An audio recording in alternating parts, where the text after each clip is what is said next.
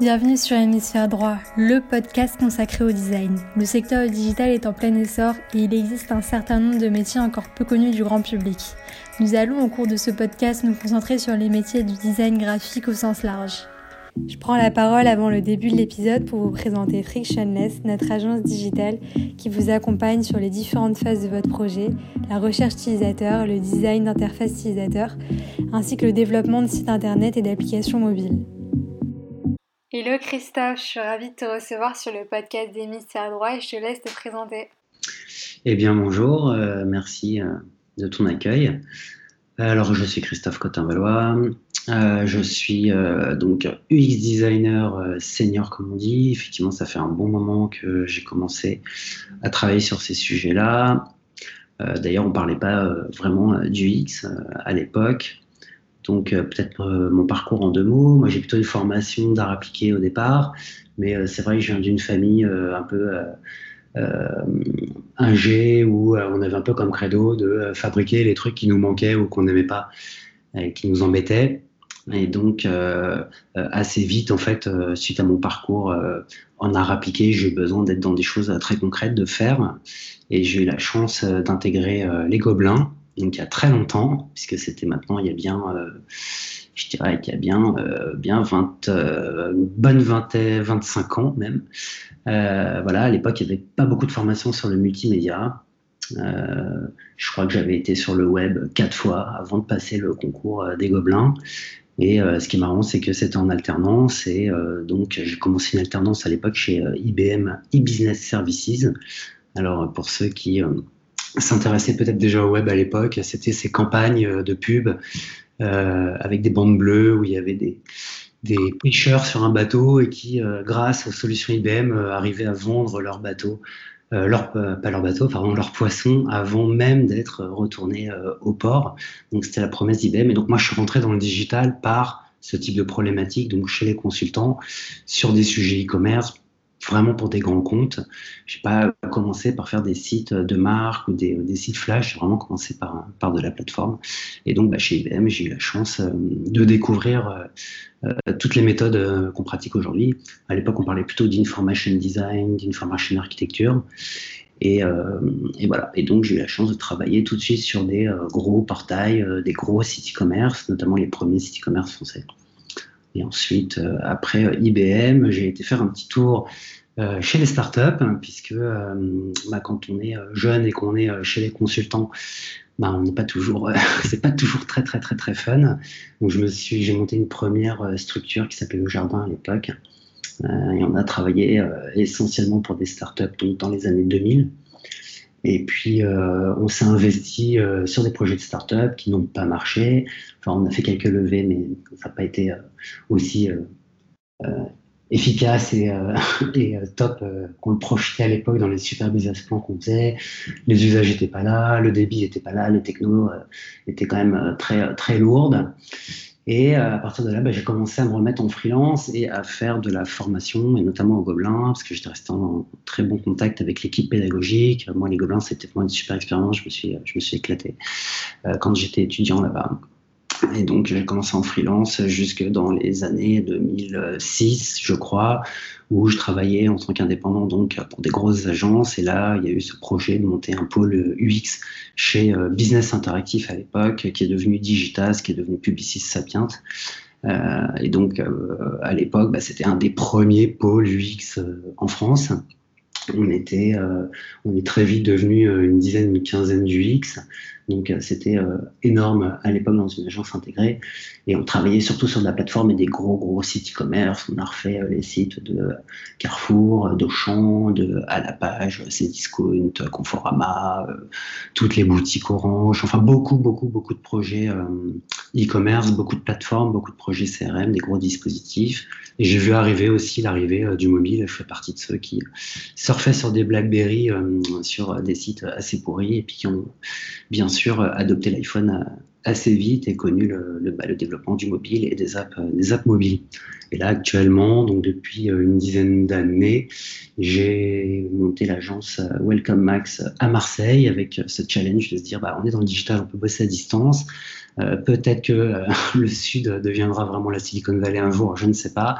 En tout cas, je bosse en remote donc depuis bah, 10 ans maintenant. J'ai une petite structure et on s'est spécialisé sur la research et l'extrat depuis, depuis 6-7 ans. où on intervient voilà, très en amont. on fait beaucoup de research et bien sûr du test and learn. Est-ce que euh, tu peux revenir un peu sur euh, tes expériences, notamment sur les sites e-commerce, parce que c'est super intéressant de voir que euh, le design a sa place réellement et que au travers des insights, de la donnée qualitative et quantitative, tu peux réussir à, actionner vraiment des sites web, à augmenter le, taux de conversion. Est-ce que tu as pu tester ce genre de choses? Oui, oui, bien sûr. Écoute, sur le sur le e-commerce, euh, je pense que euh, pour moi, ça soulève beaucoup la question des, euh, des standards, qui fait parfois débat, qui frustre parfois les, les profils les plus créatifs. Et c'est vrai que bah, le e-commerce est devenu extrêmement normé. Moi, je me souviens qu'au début, on se demandait où est-ce qu'on mettait le panier, quoi. Clairement, on a fait des, tentatives avec des paniers sticky en bas à droite, ce genre de choses. Aujourd'hui, plus personne se pose la question. le panier est plutôt en haut à droite, on va dire, le moteur de recherche plutôt euh, en haut. Mais euh, c'était des, euh, vraies questions à l'époque. Et donc, effectivement, avec des démarches de, de, test and learn, et en étudiant des, des retours d'expérience qu'on pouvait trouver à l'époque aux États-Unis, on a bien vu émerger, émerger ces standards-là. Euh, et, c'est intéressant, je trouve, parce que c'est un, vrai problème du X, un vrai sujet euh, au quotidien, je pense, pour beaucoup de designers. C'est euh, comment est-ce que je suis suffisamment standard pour permettre à mes utilisateurs d'évoluer de, manière immédiate, pour pas dire intuitive, dans, dans, une interface et pour qu'ils puissent se concentrer sur la recherche, sur ce qu'ils cherchent vraiment. Euh, et donc sur les contenus qui leur permettent euh, d'identifier euh, et, de manipuler les, contenus pour, pour, aboutir aux produits qui les intéressent. Donc oui, il y, a beaucoup encore à faire dans le e-commerce malgré ce qu'on peut penser. C'est pas parce qu'on a des paradigmes d'interface qui sont hyper standardisés que les expériences sur l'e-commerce sont satisfaisantes aujourd'hui. Je pense qu'on le voit tous. Il y a encore beaucoup de sites où dès que je fais trois clics dans des filtres, euh, j'évolue euh, dans une liste produit, euh, je fais un bac, je perds mes fils, je suis obligé de tout reconfigurer. Bon, ça c'est du fonctionnel, mais ça nuit énormément à l'UX. Et puis après, on voit bien que la manière dont les produits sont présentés, classés, les premières informations qui apparaissent, évidemment la part des visuels, ça joue énormément. Et contrairement à ce qu'on pourrait imaginer, c'est en fait très variable d'un sujet à l'autre, d'une cible à l'autre, d'un secteur à l'autre, où il y a quand même des, différences assez, marquantes. Donc, euh, je ne sais pas si je réponds euh, clairement à ta question, mais euh, oui, en, faisant des tests, on, évolue, on fait vraiment évoluer l'expérience sur les sites e-commerce. Et c'est vrai que ça se mesure beaucoup aujourd'hui avec des KPI business, puisque ce que les clients, c'est quand même beaucoup la transfo et, le chiffre d'affaires. mais en mettant en place des vraies stratégies test and learn, on peut arriver à, optimiser euh, de manière euh, conséquente euh, les taux de transfo. Moi, j'ai un exemple d'un projet qui a peut-être un an ou deux, on a eu un trophée de e-commerce pour ça. C'était sur un site de, de cosmétiques, un peu, un peu old school, un modèle de, de VPCiste qui avait des problématiques sur le mobile. Et en fait, en faisant une première phase de, de discovery et de recherche assez poussée, ben, on s'est rendu compte, sans grande surprise, mais on a pu le prouver, les utilisateurs mobiles étaient quand même plus jeunes que les utilisateurs du site web, que les utilisateurs du site web étaient plus jeunes que les clients en boutique, et que les clients en boutique étaient plus jeunes que les clientes qui commandaient sur des catalogues papier.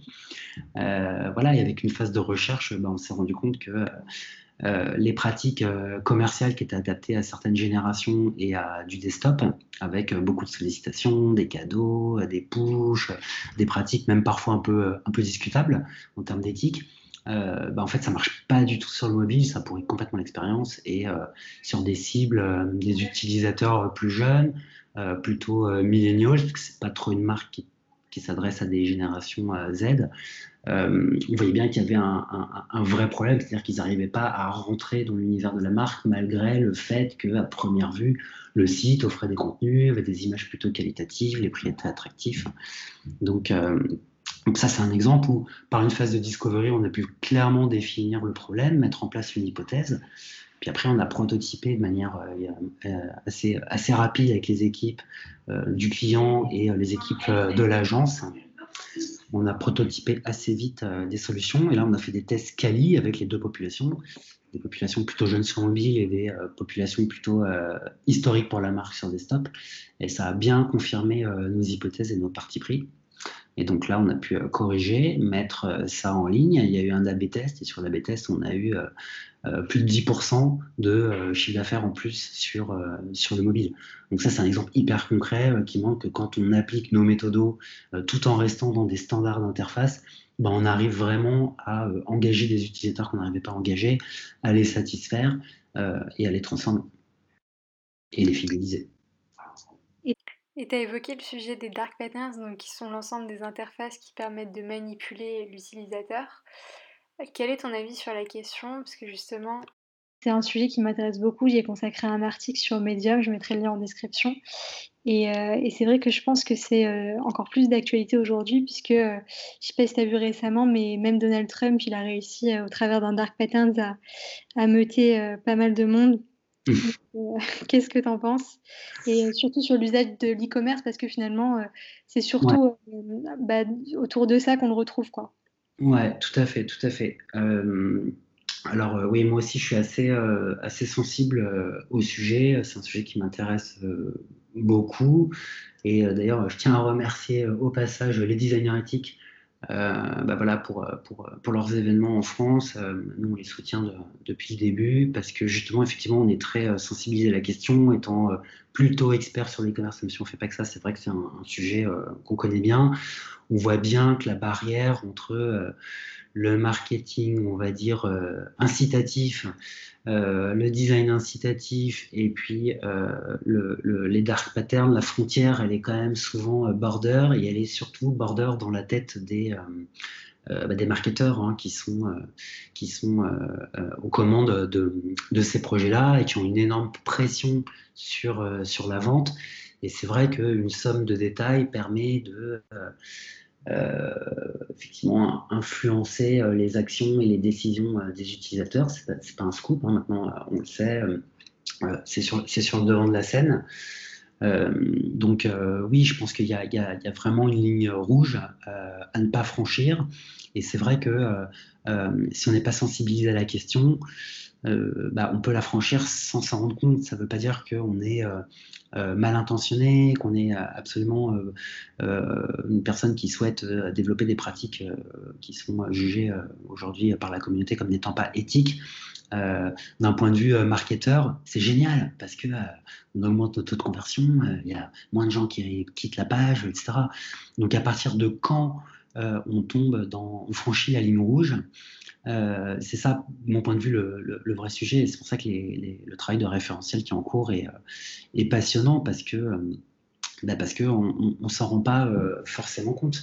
Je me souviens que quand on commençait à faire des recours en e-commerce en disant bah, tiens, l'utilisateur, quand il rentre dans le tunnel pour acheter, on, enlève toutes les distractions pour l'aider à se concentrer sur sa tâche et éviter qu'il y ait de l'abandon suite à des problématiques donc de, concentration, euh, d'efficience, euh, d'utilisabilité, parce qu'un formulaire c'est jamais marrant et euh, il y a encore quelques années, on avait quand même fréquemment des, formulaires vraiment pourris. Ça va, ça va quand même mieux justement depuis les standards depuis, depuis quelques temps, mais il y a encore 3-4 ans, il y avait des gros sites qui avaient des, formulaires vraiment pourris. Donc il y a, il y a, il y a quelques années, quand on, faisait ce type de recours, nous on le faisait dans une logique évidemment d'aider de, d'aider l'utilisateur à accomplir sa tâche pour faire de, augmenter la, la conversion. Euh, mais c'était bien intentionné entre guillemets, c'est-à-dire je pense que c'était pas euh, des démarches qui visaient à manipuler l'utilisateur. On était vraiment sur des paradigmes de simplification, d'épuration pour aider l'utilisateur à accomplir sa tâche. Euh, aujourd'hui, ce type de réflexion-là, on peut les avoir plein d'étapes du parcours. Et, euh, clairement, euh, les intentions euh, des marketeurs, les demandes sont bien bah, d'influencer les utilisateurs. Et tu as beaucoup parlé aussi du process de discovery. Donc, est-ce que c'est quelque chose que tu mets en place systématiquement dans un projet? Euh, et, justement, comment tu arrives à, cadrer euh, tous les types de projets? Parce que tu as, eu l'occasion de travailler avec LVMH, Monoprix, Saint-Gobain, donc c'est quand même des, grosses structures et, c'est très différent à chaque fois les unes des autres. Mmh, mmh, mmh. Euh, est-ce que c'est quelque chose qui t'a permis vraiment d'avoir des insights, de, de, pouvoir mettre en place des stratégies? Est-ce que tu t'appuies également sur le design sprint, par exemple? Ouais, tout à fait.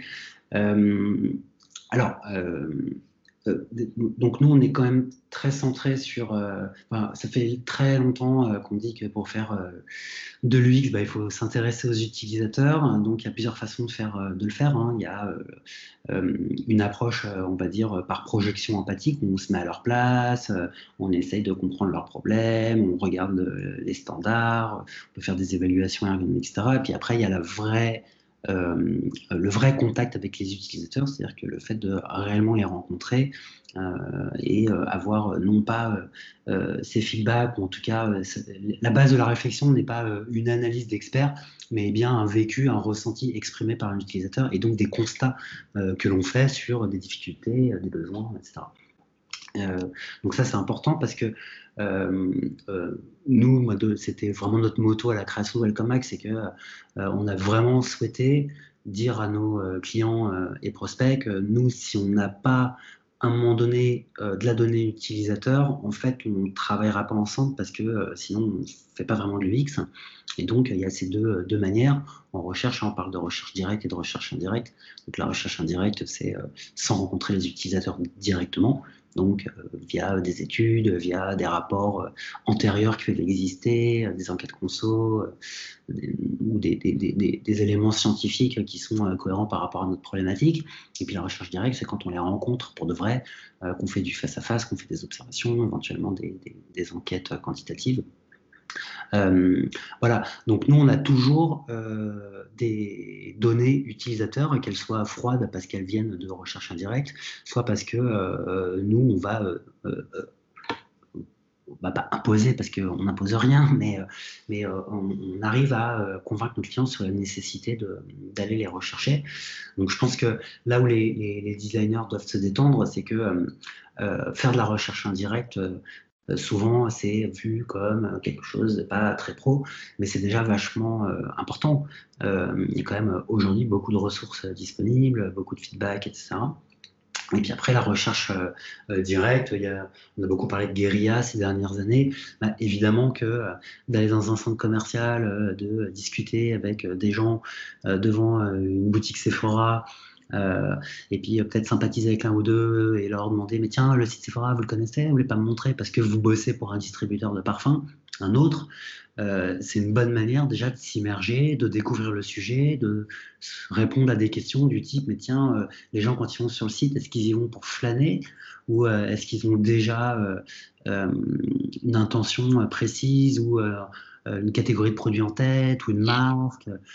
Évidemment que ce sera euh, les deux et que c'est pas du quantique, qu'il n'y a pas de vérité par rapport à ça, mais ça permet de voir, bah tiens, euh, euh, il y en a quand même plusieurs qui me disent qu'ils viennent, ils ont déjà une petite idée derrière la tête, bah, c'est normal, il y a des pubs, il y a des magazines, ils connaissent les grandes marques, et ça permet de s'immerger, ça permet de voir comment ils s'y prennent, ça permet de se mettre un peu dans, bah, dans les chaussures de nos utilisateurs et prendre un petit peu de, distance par rapport à notre expérience personnelle du sujet, puisque voilà, on a inévitablement euh, tendance à transposer notre propre expérience euh, face euh, au sujet. Et elle n'est pas toujours fausse, elle n'est pas toujours inintéressante, cette expérience personnelle, mais c'est vrai qu'elle peut nous, nous, enfermer.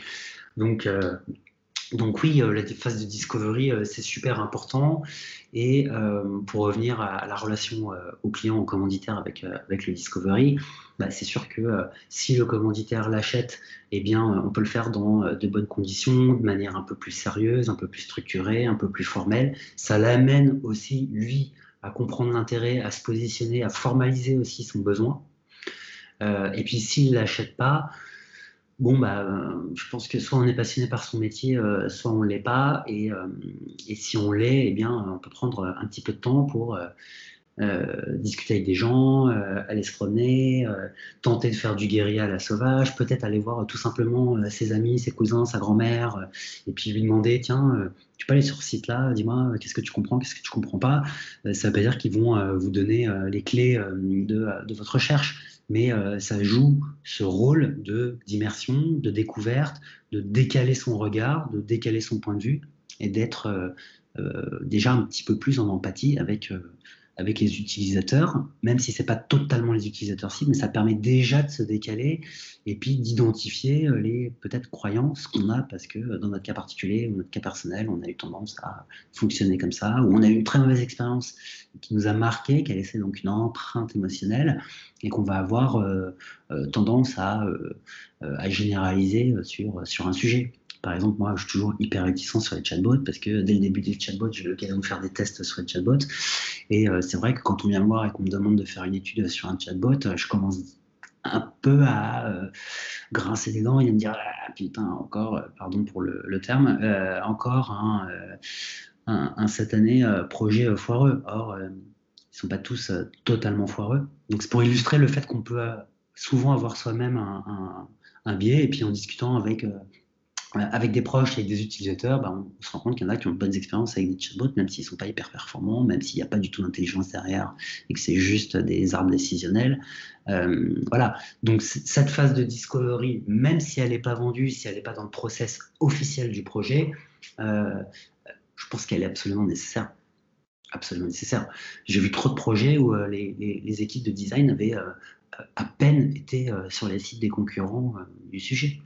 Ça, c'est pas possible euh, faut commencer à travailler sur un sujet, il faut, il faut passer du temps sur tous les sites du secteur, voir les codes, voir ce qui est intéressant, ce qui l'est moins, les grosses erreurs que font les marques qu'on ne connaissait pas.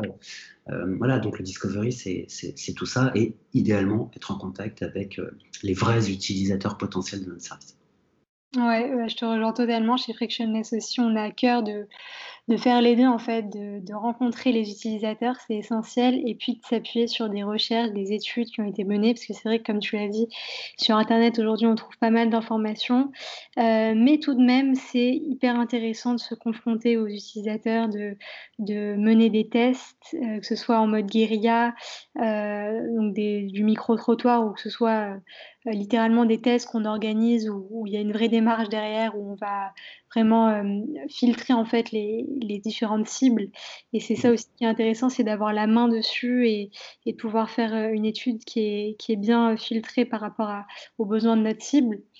et, et, après, ouais, ouais, effectivement, je pense que c'est c'est ça qui permet aussi de, de, sortir un peu de nos biais cognitifs et, euh, et de se tourner aussi vers une autre, euh, une ouverture d'esprit, si tu veux. Je pense qu'en discutant avec les gens aussi, tu peux en fait avoir de nouvelles idées et, euh, du coup, ça sera une parfaite transition sur la stratégie euh, d'innovation qui est au cœur du design et, je pense qu'en fait, c'est quelque chose que qu'on ne sait pas suffisamment. On a tendance à attribuer euh, la définition du design à l'esthétique, là où le design, c'est vraiment la conception. Et j'aimerais que tu nous parles un peu plus de cette approche de conception qui est au cœur de toute démarche UX Bien sûr. Euh, bah, c'est vrai que le, terme design euh, fait encore débat, euh, qui est quand même assez difficile de, le définir. moi, j'aime bien toujours proposer à mes clients ou, aux juniors que je rencontre de lire un petit bouquin tout simple, hein, qui est celui de, Stéphane Vial, Le que sais-je sur le design.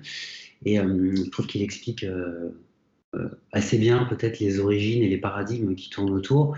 Et comme tu le dis, euh, ça veut dire conception, euh, littéralement. Et dans les origines linguistiques du, du, terme, vraiment en termes de, sémantique, j'aime bien ce qu'il explique très bien, hein, c'est que le design, c'est le fait de rendre tangible, c'est-à-dire visuellement, donc par le dessin au sens graphique, un projet, une idée, une intention euh, et donc un dessin au sens euh, intellectuel. Et donc c'est euh, le dessin d'un dessin. Et donc en fait, aujourd'hui, on parle de prototype, c'est-à-dire je, rends tangible, je formalise une idée, une intention, voilà, en, lui donnant une forme. Pour l'innovation, c'est compliqué parce que le fait de donner une forme vite un projet, à une vision, bah, et bah, ça nous enferme en fait très vite et puis surtout, ça enferme, euh, ça enferme les interlocuteurs. Alors ça permet évidemment d'avancer, d'itérer, euh, etc.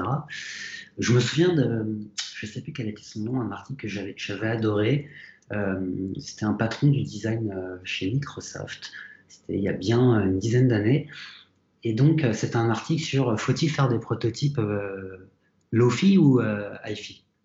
Et, euh, et, je trouvais que sa réflexion justement sur l'innovation était, était chouette parce que euh, le fait de faire un prototype haute fidélité sur un projet d'innovation trop tôt, clairement, euh, ça a enfermé tout le monde dans ce projet-là.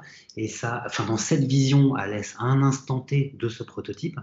Et ça crée un état d'esprit qui n'était plus en rupture, mais qui était plutôt en incrémental et qui cherchait à corriger les défauts de ce prototype-là pour l'aboutir, plutôt que de continuer à se dire, tiens, est-ce que ce prototype nous permet de d'avancer dans notre compréhension du sujet, euh, d'identifier des problèmes euh, à contourner ou au contraire à affronter euh, Est-ce que c'est le bon paradigme?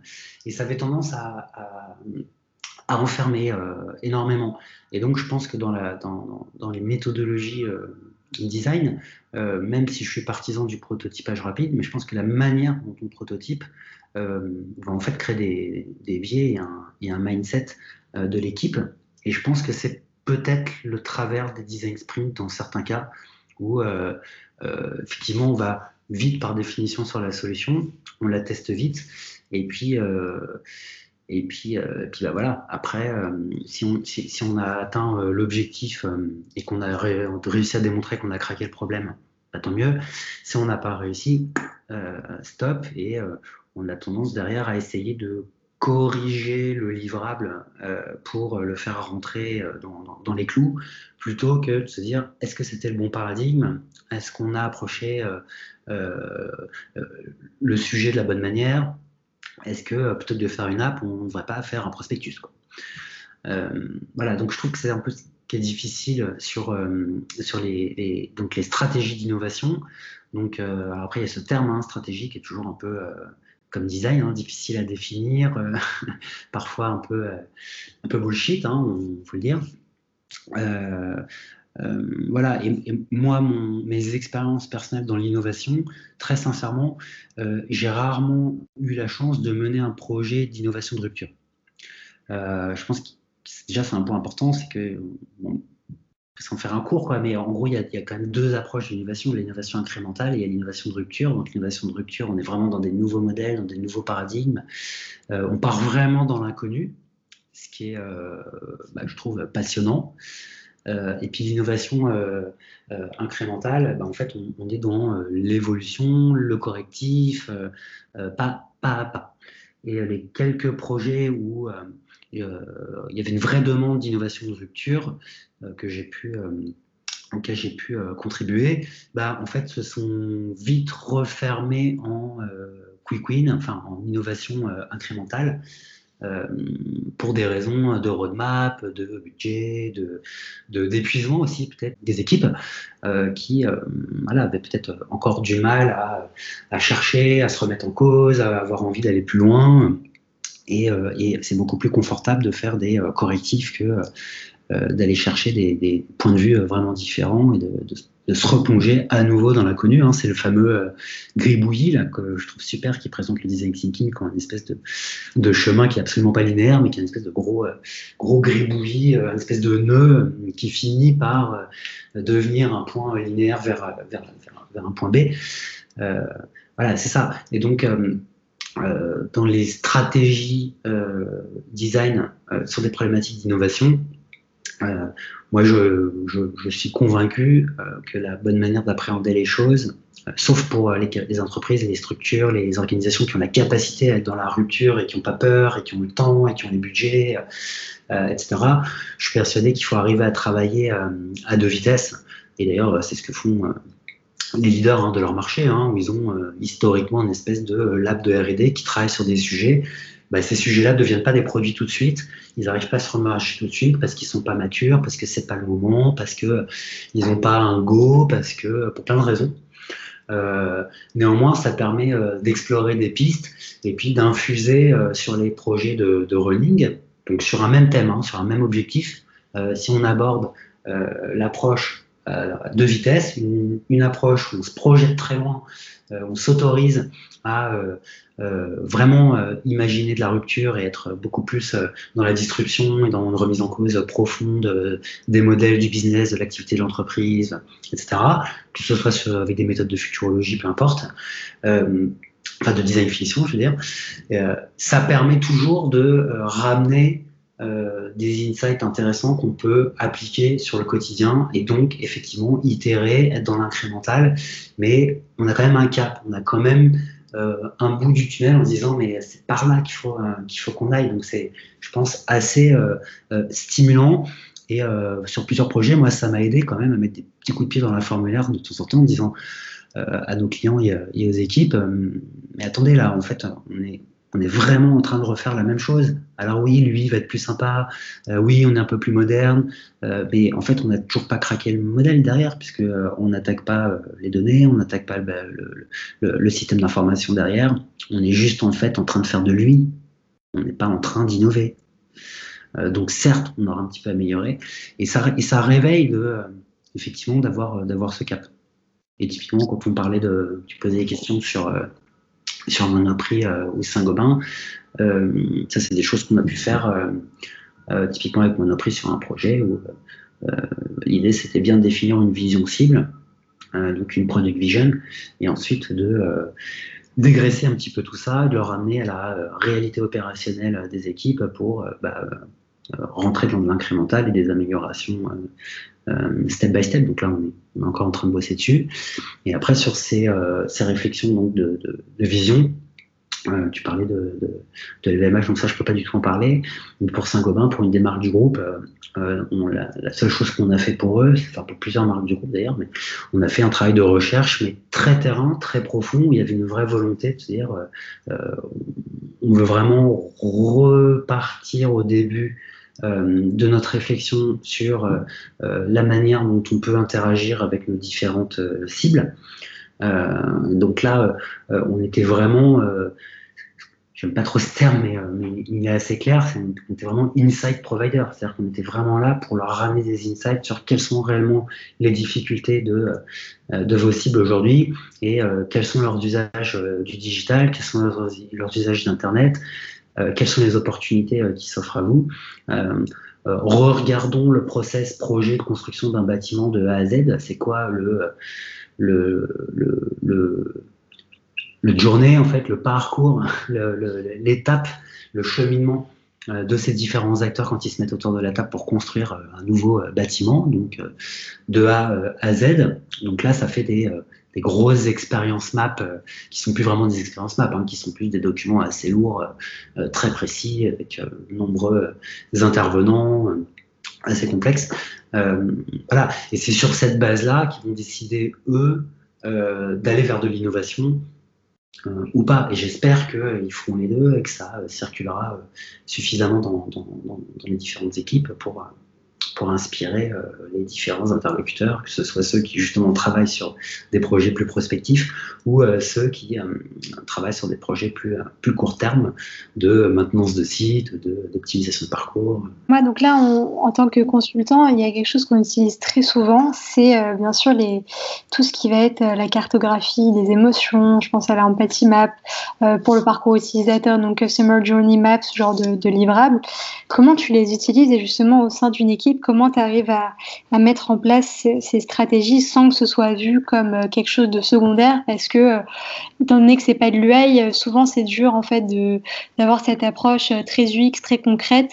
il y a forcément des, personnes au sein de l'équipe qui vont être assez réticentes, qui vont pas comprendre l'intérêt puisque ils vont pas mhm. en voir en fait les, avantages directement qui en découlent. Donc comment tu gères ce genre de frustration?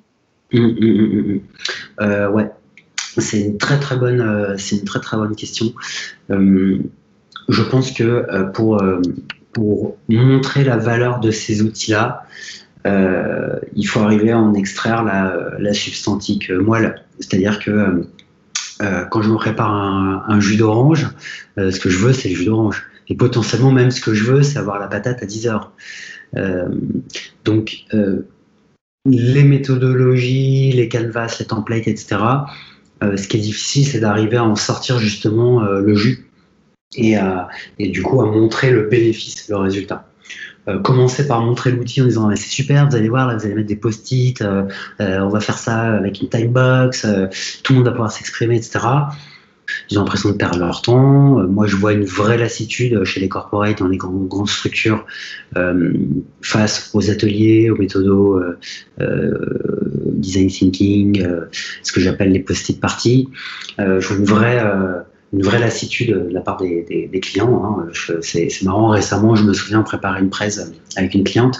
Elle me dit Non, mais enlève les photos d'ateliers avec les post-it. Je lui dis Pourquoi? Elle me dit Putain, on en a marre on en a ras-le-bol des ateliers euh, post-it. Donc là, merci les consultants qui sont pas du tout des designers, euh, qui ont fait euh, n'importe quoi avec nos méthodologies et qui l'ont fait sans designer et sans approche design, puisque donc voilà le résultat. et donc, oui, c'est difficile d'embarquer les équipes quand elles n'ont pas un certain niveau de maturité dans, ces templates-là. Moi, j'ai complètement changé de posture vis-à-vis de, vis -vis de ces sujets-là. il y a très longtemps, j'étais plutôt un espèce de, euh, de euh, du template, de la méthodo, euh, du process, même si j'étais toujours le premier à, sortir du cadre. Et d'ailleurs, je pense que c'est pour ça que je me mets à moi des espèces de garde-fous systématiquement tout le temps. Je suis un maniaque des listes, des checklists, des, des templates, etc. je construisais des templates de personas sous PowerPoint hyper design il y, a, hyper longtemps. Euh, parce que effectivement, euh, quand on comprend la valeur du template, on sait que c'est un accélérateur. Te pose pas de questions, réponds aux questions, remplis les cases tu vas voir, on va avoir très vite beaucoup plus de matière que si on blablate pendant euh, des heures et des heures et des heures. Pour moi, c'est l'intérêt du template. Ça permet sur des gros projets, quand on est euh, à de nombreuses équipes à, collaborer, bah, de standardiser un peu la manière de rédiger, la manière de présenter les choses, euh, de standardiser aussi les livrables, parce que c'est quand même toujours euh, difficile de consulter euh, euh, nos documents s'ils ne sont pas vulgarisés, s'ils ne sont pas épurés, si ça ne devient pas finalement un pitch qui, est le jus hein, dont je parlais tout à l'heure. On ne veut pas savoir comment tu coupes ton orange et comment marche ton extracteur de jus. ce qu'on veut, c'est un bon jus d'orange pour bien commencer la journée et avoir la patate. Je me souviens, il y a très longtemps, quand les premiers bouquins sur le design d'expérience sont sortis,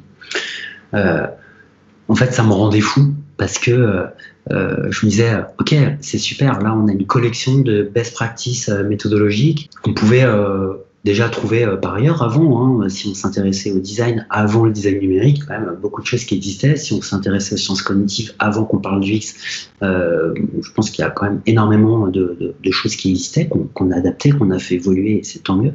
Mais je veux dire, c'est pas si nouveau que ça, quoi.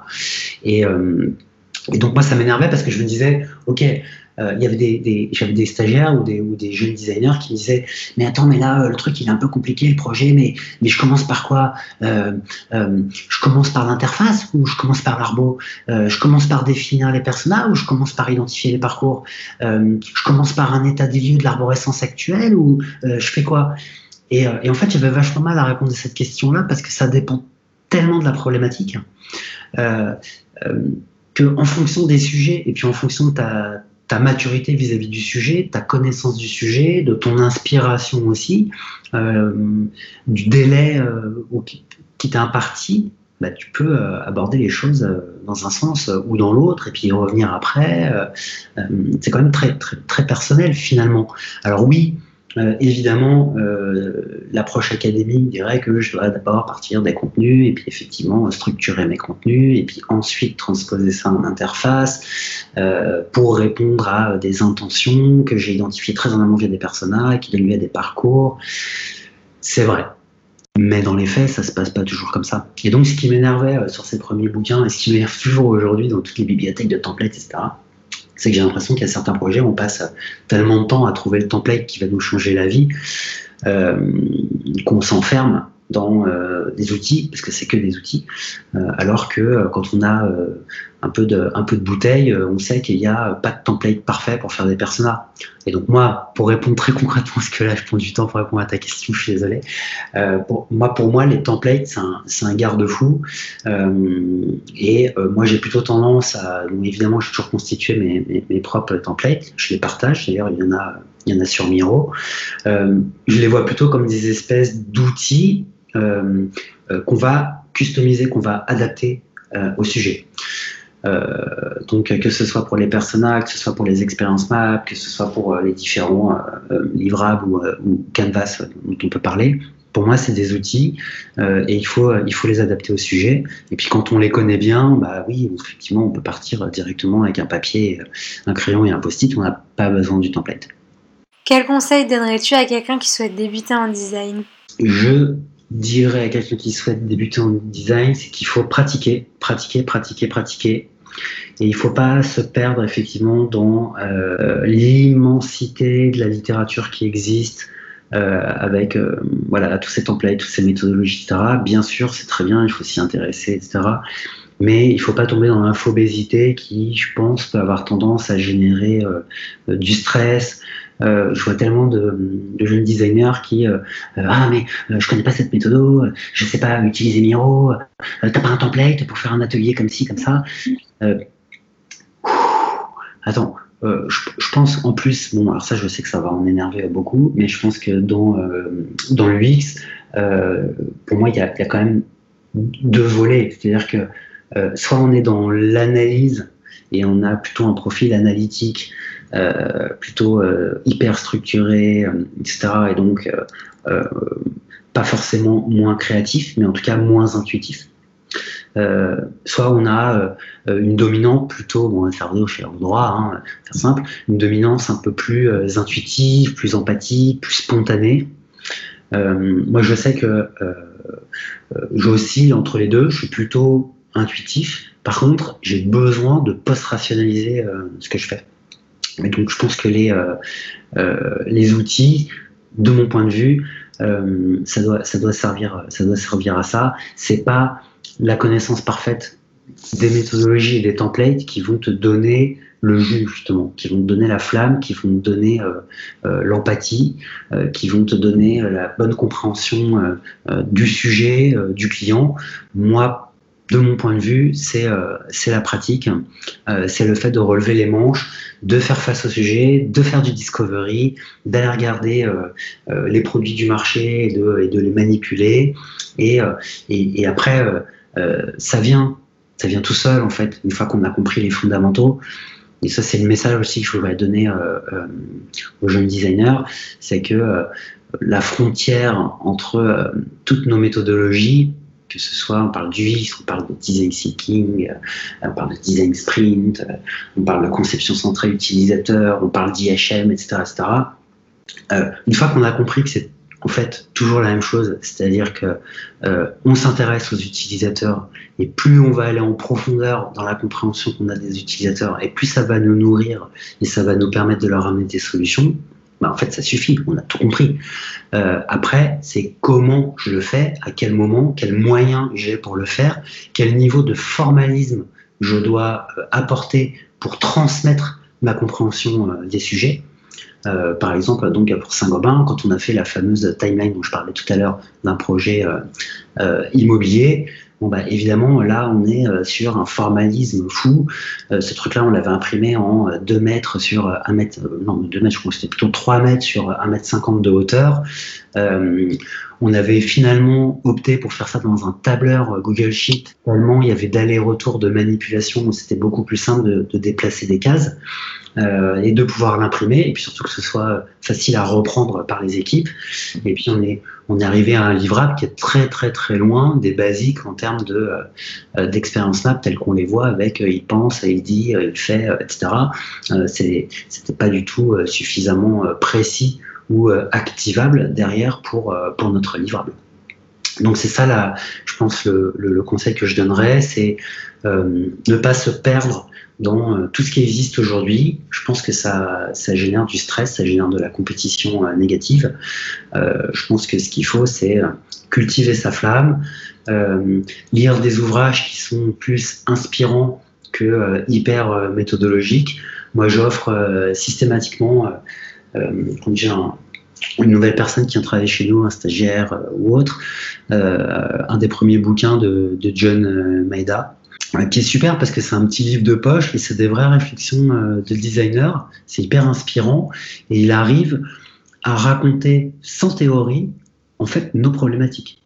Top, bah écoute, merci beaucoup Christophe pour cet échange. Bah écoute, merci à toi pour, pour ton accueil. J'espère que l'épisode vous a plu. N'hésitez pas à vous abonner à la chaîne YouTube et sur euh, Spotify ou Google Podcast. J'en profite pour vous annoncer la sortie de ma newsletter dans laquelle je relaye des infos sur le product design et management ainsi que sur le digital en général. hémisphère droit.substack.com. Le lien est en description de l'épisode. Merci et à très bientôt.